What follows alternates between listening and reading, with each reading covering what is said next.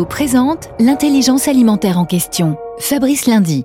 Des locomotives à l'oléo 100, un biocarburant 100% d'origine végétale, des graines de colza récoltées en France, produit par Cepol, une filiale d'Avril, géant européen de la transformation des oléagineux.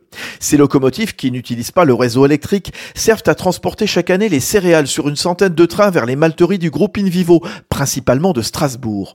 Ce projet de décarbonation du transport ferroviaire a vu le jour à la suite d'un accord conclu entre Invivo, maison mère de Malterie Soufflet, et Euro Porte, filiale de Getlink, opérateur de fret ferroviaire.